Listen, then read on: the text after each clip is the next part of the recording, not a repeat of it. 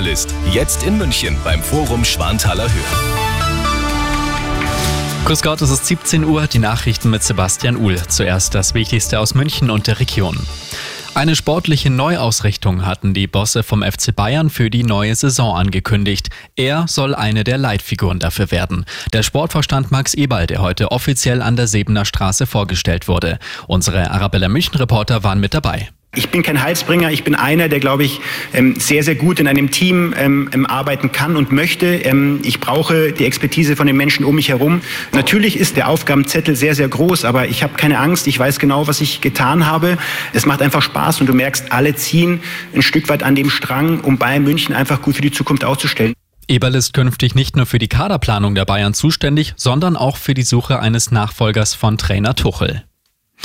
Bundeskanzler Scholz will keine westlichen Truppen in den Ukraine-Krieg involvieren. Das hatte zuvor der französische Präsident Macron vorgeschlagen.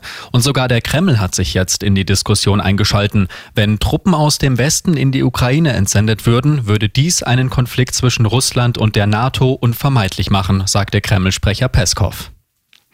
An bayerischen Grundschulen soll ab dem kommenden Schuljahr mehr Deutsch und Mathematik unterrichtet werden. Darauf hat sich das bayerische Kabinett verständigt. Gekürzt werden soll in den Bereichen Kunst, Musik und Englisch. Keine Abstriche sollen beim Religionsunterricht gemacht werden. Das kritisiert die SPD. Und das ist sonst noch los in München und der Region. Er hat sein Leben der Politik gewidmet. Der ehemalige Landtagspräsident Alois Glück, der gestern im Alter von 84 Jahren gestorben ist. Seit heute liegt im Landtag ein Kondolenzbuch für ihn aus. Am Mittag haben sich Landtagspräsidentin Eigner und Ministerpräsident Söder dort eingetragen. Bis Mitte März kann sich so auch die Öffentlichkeit von Alois Glück verabschieden.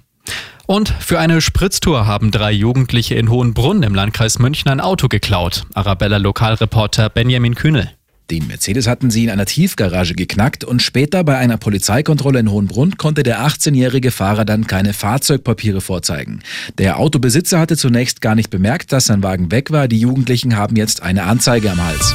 Immer gut informiert, das Update für München und die Region wieder um halb sechs. Jetzt der zuverlässige Verkehrsservice mit Andy Karg.